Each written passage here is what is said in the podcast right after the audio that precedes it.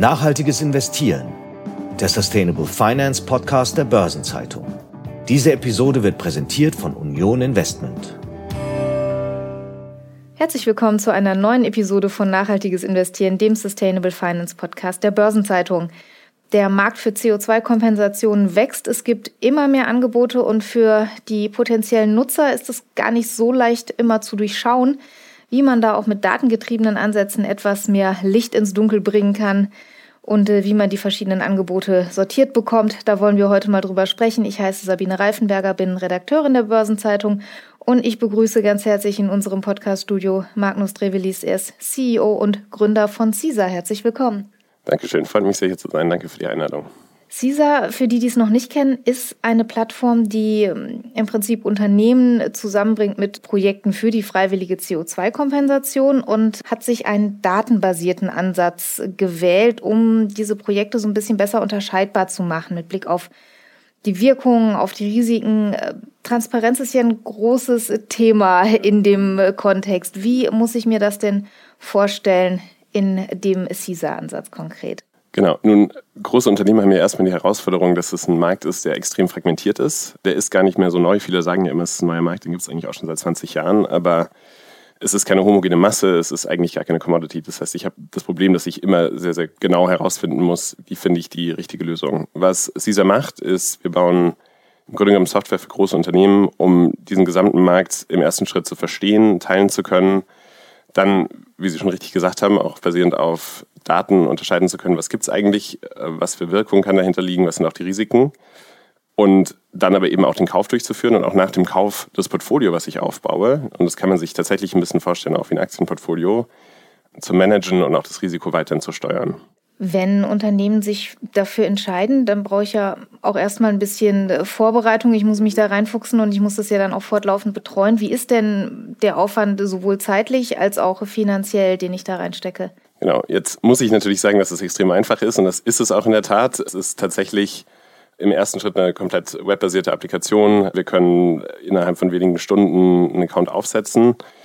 Was schon wichtig ist, ist zu verstehen, dass man natürlich als Unternehmen auf seiner Klimareise einen gewissen Grad erreicht haben muss, bis Kompensation rechtmäßig in den Fokus rückt. Dazu ist im ersten Schritt wichtig zu verstehen, was ist eigentlich mein Fußabdruck, wie viel CO2 stoße ich aus. Und das ist je nach Unternehmen und auch je nach Industrie ein recht komplexes Thema. Dann muss ich im zweiten Schritt natürlich auch verstanden haben, was ist mein Ziel, wo möchte ich hin, wie schnell möchte ich dekarbonisieren, habe ich Ambitionen, Net Zero zu werden, das heißt auch auf Netto Null zu kommen, und dann aus diesen beiden Informationen ergibt sich ja eigentlich, was bleibt übrig. Also was schaffe ich eigentlich gar nicht aus den eigenen Maßnahmen heraus. Und wenn ich das weiß, dann ist eigentlich der richtige Zeitpunkt, zu CISA zu kommen. Idealerweise schon ein bisschen vorher. Was dann passiert ist, wir haben Teams, die dafür verantwortlich sind, auch mit Kunden dann spezifisch zu erarbeiten, was ist die Investitionssumme, die möglich ist, was ist aber auch der Anspruch, was sind die Kriterien an Qualität, an Sicherheit, an auch die Langfristigkeit der Maßnahmen und der, der CO2-Kompensation so, dann kommt unsere Software ins Spiel. Kunden können auf Basis dieser Kriterien, die entweder selbst erarbeitet wurden oder gemeinsam erarbeitet wurden, den Markt tatsächlich filtern. Wir covern über 8000 Projekte weltweit. Das ist ein großer Teil von dem, was überhaupt verfügbar ist. Und zwar aus jeder möglichen Technologie, die es da draußen gibt. Das heißt, Preispunkte von wahrscheinlich 6 Dollar bis 1200 Dollar, von sehr permanentem technischen Removal, also so Direct Air Capture vielleicht als Stichwort genannt, eben aber auch die traditionellen Maßnahmen, die es da gab. Wir zeigen immer auf, was sind die Risiken, wie wirksam ist das, was kaufe ich eigentlich. Wie funktioniert das denn? Das ist ja datenthematisch auch immer schwierig. Also man hört ja oft äh, von den Unternehmen die Sorge, ich möchte jetzt nicht in was investieren, was sich hinterher als wirkungslos herausstellt. Wie stellen Sie denn sicher, dass bei Ihnen auf der Plattform nur Sachen sind, die auch wirklich sozusagen approved sind, die, die wirksam sind? Wie kommt man an diese Daten ran? Das ist ja weltweit verstreut. Absolut, ja. Also so wie die Entwickler von diesen Projekten und auch die äh, sozusagen die Verkäufer dieser Credits weltweit, wirklich weltweit verstreut sind, ähm, genauso sind auch die Daten weltweit verstreut. Es gibt die erste Ebene, es gibt Registries und Zertifizierungskörper, die das zertifizieren. Das ist eine Grundbedingung, bei einem externen Zertifizierungskörper zu sein, sonst kann man gar nicht auf CISA kommen.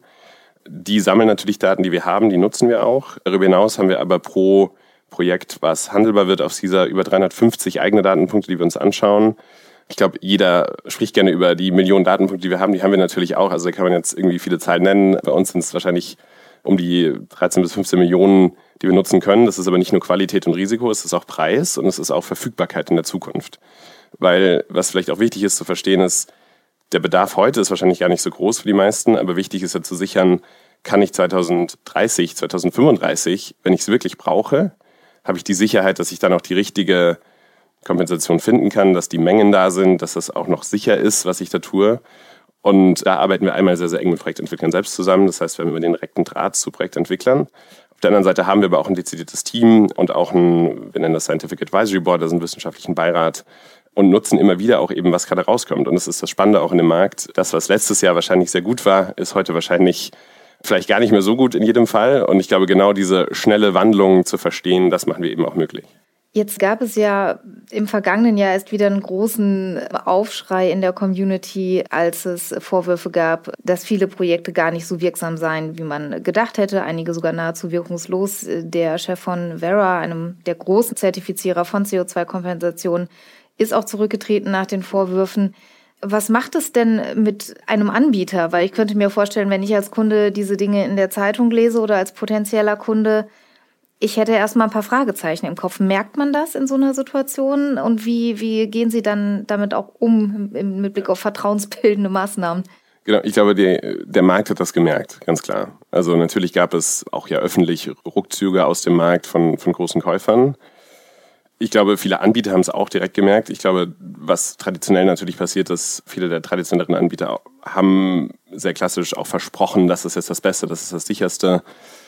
Und das war für uns von Anfang an, auch bevor wir überhaupt angefangen haben, tätig zu sein, in dem Markt eigentlich eine Grundprämisse zu sagen, das können wir gar nicht, niemand kann das wirklich. So es ist immer ein Restrisiko in jedem Credit. So dass es für uns als Unternehmen eigentlich das, den gegenteiligen Effekt hatte, dass viele unserer Kunden dann erst verstanden haben, was eigentlich der Wert davon ist, objektiv mal zu schauen, was ist es denn. Und ich glaube, für uns auch immer wichtig war, das auch auf der Missionsperspektive für uns immer ganz zentral zu sagen, wir werden nicht versprechen, dass da irgendwas passiert, was wir nicht belegen können. Wir werden immer nur transparent aufzeigen, was wissen wir aktuell darüber, was ist das Risiko. Und ich will auch die Allegorie zum Finanzmarkt vielleicht gar nicht so überspannen. Nichtsdestotrotz, es ist ähnlich, wie wenn man vielleicht auch Finanzprodukte kauft keine Bank kann versprechen, das ist die beste Aktie der Welt. Das wird auf jeden Fall dies und das geben. Aber man kann sagen, es gibt Anzeichen von Risiko, es gibt harte objektive Kriterien, nach denen man sich das anschauen kann. Und ähnlich schon wie auch auf den CO2-Markt. Man muss eine Risikoabwägung treffen. Und ein Weg, wie wir damit umgehen und auch wie wir weiterhin natürlich Vertrauen bilden, ist zu sagen, naja, es gibt Kategorien und im Übrigen die Projekte, von denen Sie gerade gesprochen haben, hatten wir uns schon Jahr vorher, ich glaube, für die Additionalität 70 Prozent Risikoscore. Also wir haben gesagt, 70 Prozent ist das, was man aus der Wissenschaft wusste. Damit muss man rechnen, dass es da eine Abweichung geben wird. Und das hatten wir schon angezeigt, deswegen, dass wir uns so eher eigentlich eine Bestätigung unseres Ansatzes zu sagen, klar, so das, damit muss man umgehen. Aber wir können auch eben Optionen aufzeigen. Und eine Option, die wir immer wieder machen, und so arbeiten wir auch mit den meisten unserer Kunden zusammen, ist eben Portfolios zu bauen. Das heißt, man mischt unterschiedliche Technologien. Und das ist eben auch wichtig. Ich glaube, traditionell hatte man immer sehr spezialisierte Anbieter, die gesagt haben, wir machen nur Nature-Based, also nur Aufforstung oder Schutz von, von Wäldern. Wir machen nur technisches Removal. Das ist preislich problematisch, aber auch eben von einem Risikoansatz her extrem schwierig, sich sozusagen zu konzentrieren. Und so gehen wir auch weiter vor. Was sind denn so klassische Faktoren, die jetzt so eine Risikoeinstufung nach oben treiben würden? Also es fängt erstmal an mit dem Level der Zertifizierung. Da gibt es große Unterschiede. Sie hatten Cadavera genannt, vom Volumen her betrachtet der größte Zertifizierer der Welt. Zweitgrößte wäre dann Gold Standard. Deren Job ist natürlich erstmal zu sagen, alles, was wir zertifizieren, ist irgendwie gleichwertig. Ähm, nichtsdestotrotz gibt es darunter liegen natürlich noch Unterschiede. Die kann man sichtbar machen. Das liegt natürlich einerseits an der Methodologie, die benutzt wird. Wie neu ist die? Gab es ein Update? Nutzt man vielleicht auch eine alte? Auch das gibt es immer noch im Markt, ja, dass man da ein bisschen die nicht so strengere nutzt. Das können wir transparent machen und das zeigen wir auch. So, und dann hat man je nach Projektkategorie natürlich Themen, die gefährlicher sind, wenn ich Richtung Avoidance gehe, also sozusagen nur Vermeidung, Waldschutz, habe ich immer das Problem, dass ich, so das nennt sich Double Negative, also die, beweisen muss, dass was nicht passiert ist. So, das ist an sich schon schwierig. Da kann man dann natürlich gucken, welche Annahmen standen dahinter, wie vergleichen die sich mit vergleichbaren Projekten, also sind die vielleicht besonders großzügig getroffen oder sind die strenger getroffen. Und sie hatten datenbasiert gesagt, genau das ist eben, was wir tun. Wir schauen eben sehr, sehr tief und sehr genau über eine große Anzahl von Projekten, um objektiv einfach Vergleichbarkeit finden zu können. Und das sind schon ganz gute Stellschrauben, glaube ich, an denen man dann gucken kann, muss ich da genauer hinschauen oder nicht. Wie oft muss man denn äh, diese, diese Daten, auch die Algorithmen, die darüber gehen, anfassen, aktualisieren, äh, damit man da immer auf dem richtigen Stand ist? Das kann sich ja auch verändern, diese Projektlandschaft. Genau, also wir machen das stetig sozusagen. Also das ist tatsächlich je nach Quelle bis zu täglich, bis zu mehrmals täglich. Was das Lesen von Daten angeht, die Logik dahinter muss man sicherlich nicht immer aktualisieren, aber auch das ist ein kontinuierlicher Prozess. Für uns ist immer wichtig, gibt es eine neue wissenschaftliche Publikation? Also haben wir peer-reviewed und basiert auf wirklichen wissenschaftlichen Daten neue Erkenntnisse, die auch wieder unsere Modelle betreffen. Dann wird das aktualisiert. Deswegen arbeiten wir auch oft eng mit den Gruppen zusammen, die das eigentlich machen. Also häufig haben wir die Daten auch schon dann, bevor die Publikation rauskommt, können das schon reflektieren.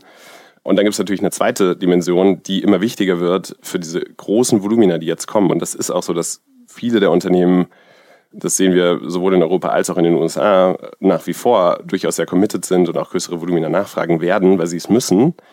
Und da kommt natürlich Preis dazu. Also wie entwickelt sich das denn preislich? Wenn ich jetzt schon weiß, ich brauche 2035 große Mengen, habe ich natürlich ein gewisses Risiko, wenn dann der Preis ansteigt, aber eben auch, wie sicher ist eigentlich die Lieferung?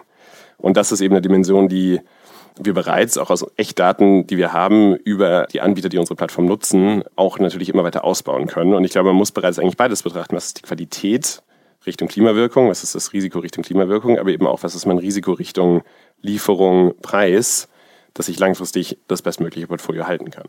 Ist ein bisschen Trade-off, ne? Ich will ja jetzt auch nichts kaufen für 2035, was mir 2030 um die Ohren fliegt, mal ganz salopp gesagt. Ganz genau. Und da kann man sehr genau Unterscheidungen treffen. Also es gibt Projektkategorien, da würden wir heute sagen, auf gar keinen Fall vorkaufen. Da wird es viel geben, was sich ändert und da ist das Risiko hoch. Es gibt auch Projektkategorien, wo man sieht, dass die Technologie reif genug ist und wo man abbilden kann, die Pipeline wird wahrscheinlich knapp sein. Und ich glaube, auch da ist es zu Recht auch bereits eine wirtschaftliche Frage. Wie teuer soll das werden und was ist der höchste Wirkungsgrad, den ich erreichen kann mit dem sinnvollsten Budget sozusagen. Und das erwartungsgemäß werden das natürlich auch die knappen Kategorien so. Und da kann man natürlich auch überlegen, möchte ich da vielleicht schon vorher was sichern. Da gibt es ja durchaus auch auf Anbieterseite bei den Plattformen inzwischen äh, recht große und lebhafte Konkurrenz. Wir hatten hier im Podcast vor einigen Monaten mal den Gründer von Calirius äh, zu Gast die auch auf diesen freiwilligen CO2-Kompensationen unterwegs sind, so heißt das Wort. Wo gibt es da Gemeinsamkeiten? Wo gibt es Unterschiede in den Ansätzen? Das ist ja jetzt für jemanden, der aus Unternehmenssicht sich damit befasst, vielleicht auch nicht immer so ganz einfach zu sortieren. Richtig, ja. Es ist wie ich im Positiven auch bemerken möchte, tatsächlich ein sehr lebhafter Markt und das finde ich gut. Es ist wichtig, dass die Industrie reift, dass die wächst, dass es da auch eine, ich sage mal, eine Summe an Lösungen gibt was ich mich als Kunde immer fragen würde, ist, im einen, ist das Modell frei von Interessenskonflikten? Das ist in der Historie das, was wahrscheinlich das Schwierigste war an dem Markt. Viele Unternehmen sind Projektentwickler, sind Händler, bewerten Projekte. Und ich glaube, ohne böse Intention hat man damit natürlich ein Problem. Wir haben immer gesagt, ein gutes Modell muss funktionieren, wie es in jedem Reifenmarkt funktionieren müsste. Das heißt, man muss sehr genau, glaube ich, definieren, wo ist meine Grenze. Das heißt, so was macht man selbst, was nicht, wo muss auch eine dritte Partei kommen und unabhängig sein. Für uns bedeutet das eben, dass wir hauptsächlich mit großen Konzernen zusammenarbeiten und mit globalen Unternehmen. Wir covern eben die gesamte Breite, das hatte ich gerade schon gesagt, das machen viele nicht. Das heißt, unser Ansatz ist immer zu sagen, um ein wirklich optimales Portfolio zu finden, das heißt die beste Wirkung für den besten Preis, muss ich eigentlich alles checken können. Ich muss ja eigentlich alles einmal betrachten können und unter Betrachtung ziehen, um dann die richtige Entscheidung zu treffen ich denke, es gibt aktuell immer noch die Tendenz, sehr speziell zu sein. Das heißt, ich mache nur naturbasierte Projekte oder ich mache nur technologiebasierte Projekte. Wie gesagt, für unsere Kunden und auch für uns ist es nicht der richtige Ansatz. Wir möchten genau die Vielfalt haben, weil das uns eben ermöglicht, langfristig Risiken zu minimieren, aber eben auch langfristig die Wirkung fürs Klima zu optimieren. Und das andere ist auch vielleicht immer wieder Modelle, die sicherlich sich ein bisschen auch darauf zu fokussieren, wir möchten Projekte finanzieren, wir möchten die Projekte helfen, wir möchten die Verifizierung durchführen. Wir möchten eigentlich die ganze Value Chain abbilden, was vielleicht im ersten Schritt auch sinnvoll erscheinen kann aus einer Innenperspektive. Ich glaube trotzdem, dass damit der Markt funktioniert, durchaus man ein bisschen eine Gewaltenteilung einführen und auch einhalten muss. So, die gibt es perspektivisch. Der Zertifizierer sollte nicht handeln, der Bewerter sollte auch nicht handeln, der, der handelt, sollte nicht bewerten. Und ich glaube, da würde ich mir als Unternehmen eben fragen, wie, wie sicher möchte ich sein, wie groß sind auch die Volumina, wie groß ist die Auswahl, die ich möchte. Und ich glaube, da gibt es dann wahrscheinlich Caesar vielleicht als eine Option, die für die größeren Volumina auch eine größere Bandbreite mit einer sehr detaillierten Risikobetrachtung ist. Wenn ich nur sehr günstige Zertifikate möchte, wo mir vielleicht auch das Risiko nicht ganz so wichtig ist oder ich brauche nur die großen Volumina zum günstigsten Preis, gibt es, glaube ich, auch andere Möglichkeiten, die wahrscheinlich ehrlicherweise dann besser funktionieren für den, für den Use Case. Ja. Ich erinnere aus dem äh, Calirius Talk noch die Aussage, dass dieser Markt sich einfach auch noch ein Stück weit professionalisieren muss. Das ja. sagten Sie ja auch gerade, der ist noch nicht ganz so wie andere reifere Märkte. Impliziert es auch, dass da mehr reguliert werden muss, dass man eben beispielsweise diese Gewaltenteilung, nenne ich es jetzt mal, mhm. noch etwas strikter umsetzt?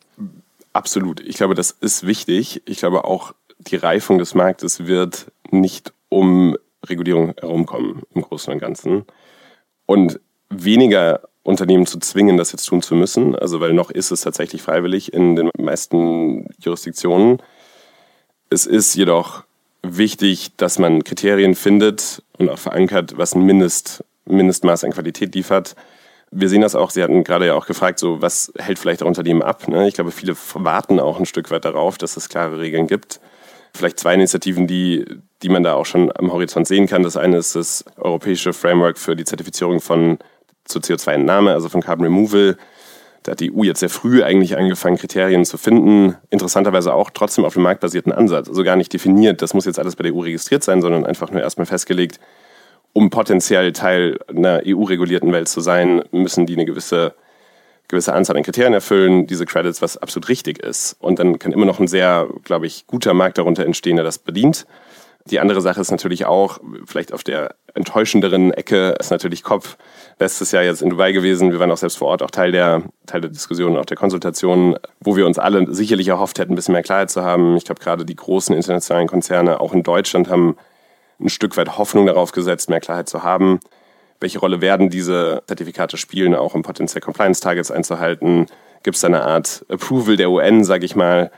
Wir als Unternehmen ehrlicherweise sind da ein bisschen vorsichtiger, da zu viel Hoffnung drauf zu setzen. Das gab es früher schon. Ich meine, der, der CDM, also der Clean Development Mechanism, der im jetzigen Artikel 6.4 vorgegangen ist, also der jetzigen Regelungen aus dem, ähm, aus dem Paris Agreement, der hatte das schon versucht. Das sind ehrlicherweise heute mit die Credits, die man eigentlich gar nicht mehr nutzen sollte, weil das einfach extrem alt ist.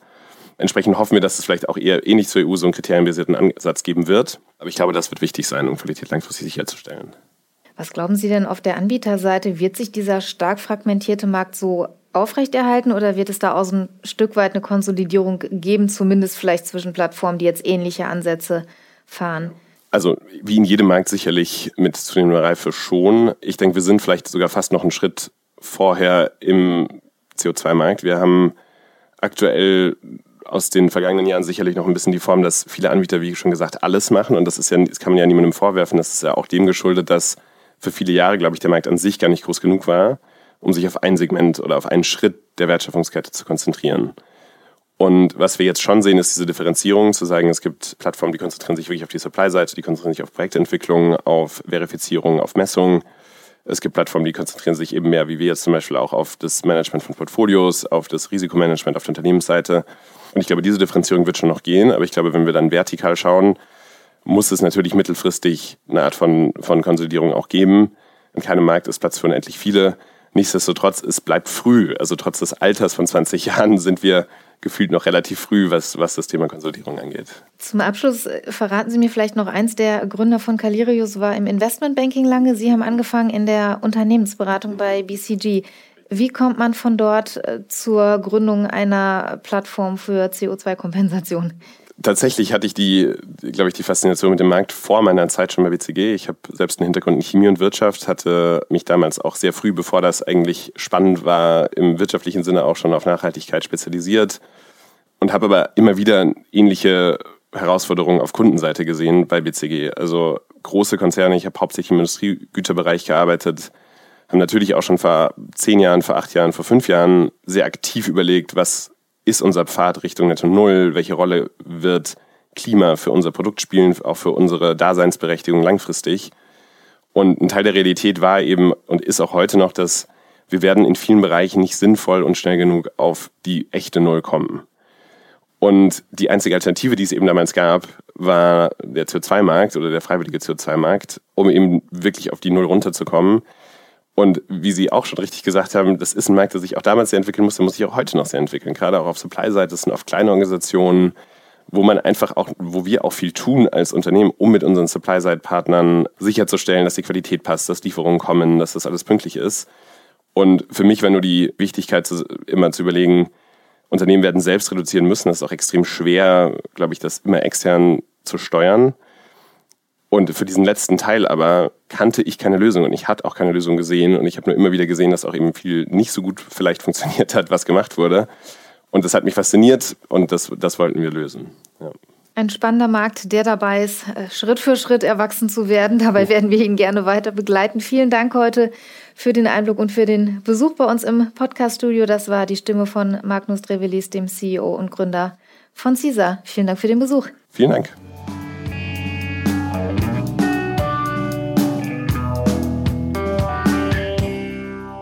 Und für den Blick auf die weiteren Nachrichten aus der Branche ist Wolf Brandes bei mir zu Gast, unser Spezialist für alles, was ESG ist. Hallo Wolf. Hallo. Wolf, lass uns mal anfangen mit einem Blick auf die Europäische Zentralbank. Die will die Auswirkungen des Klimawandels auf die Wirtschaft stärker beachten künftig. Was ist denn der Hintergrund hinter dieser Ankündigung? Die EZB will prüfen, ob sie angesichts der grünen Transformation ihre geldpolitischen Instrumente anpassen muss. Die Bank will verstehen, wie sich der Klimawandel auf die Geldpolitik auswirkt. Dazu sollen die Wirkungen von Extremwetterereignissen auf Inflation und Wirtschaft untersucht werden. Außerdem will die EZB prüfen, welche Auswirkungen der Übergang zu einer grünen Wirtschaft mit sich bringt. Das Klima und die Zerstörung natürlicher Ressourcen zwingen Wirtschaft und Finanzsystem zur Anpassung, sagt EZB-Präsidentin Christine Lagarde. Die EZB will hier Schritt halten. Jetzt sind ja Berichte über Unwetter, über Naturkatastrophen wie Fluten oder über deren wirtschaftliche Folgen an sich nichts Neues. Bedauernswerterweise sehen wir das seit Jahren. Hatte die EZB das bislang denn weniger im Blick? Doch, doch. Die Zentralbank berücksichtigt schon seit längerem Klimagesichtspunkte oder auch Nachhaltigkeitsaspekte, etwa bei Kaufprogrammen für Anleihen. Aber inzwischen sind diese Anleihekäufe eingestellt und das jetzt diskutierte Programm ist umfassender. Gibt es denn auch von außen Druck auf die EZB? Ja, das gibt es. Ein solches Vorgehen fordern Umweltverbände wie Greenpeace. Die Organisation sprach sich bereits 2022 dafür aus, dass die EZB echten Klimaschutz betreiben solle. Doch es gibt auch Stimmen, die den grünen Fokus der EZB für falsch halten. Belgiens Notenbankchef etwa sagt, dass der Klimaschutz eine Aufgabe der Regierungen sei und nicht der EZB.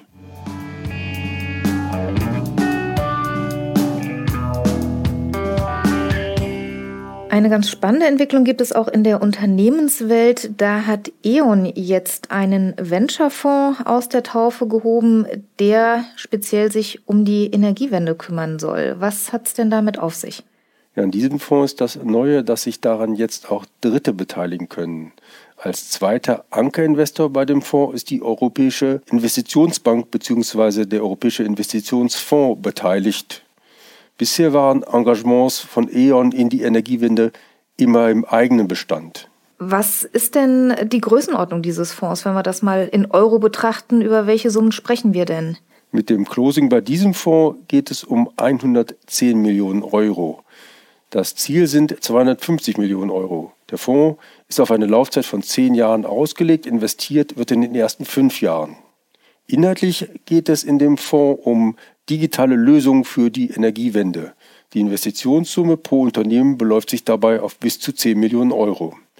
Investiert wird ausschließlich in nachhaltige Unternehmen aus den Bereichen Zukunftsenergie und Zukunftstechnologie. Das ist ja jetzt nicht E.ONs erster Aufschlag im Bereich Venture Capital, oder? Das ist richtig. E.ON ist seit 2016 mit Venture Capital Investments im Bereich Energiewende am Start. Dabei sind rund 60 Prozent in Europa, 30 in Nordamerika und der Rest im Nahen Osten und anderen Ländern investiert. Es mag auf den ersten Blick überraschen, dass sich der Europäische Investitionsfonds auf Investitionen außerhalb von Europa einlässt.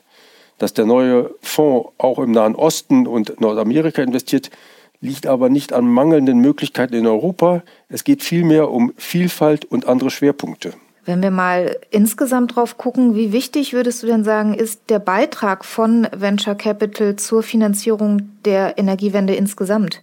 Privates Kapital oder privates Wagniskapital ist für die Energiewende von entscheidender Bedeutung. Der gesamte Sektor zieht sehr viel privates Geld an, von Konzernen über Private Equity bis hin zu Venture Capital. 2019 flossen weltweit gut 500 Milliarden Dollar in Cleantech und Energy Investments. Drei Jahre später waren es schon mehr als doppelt so viel.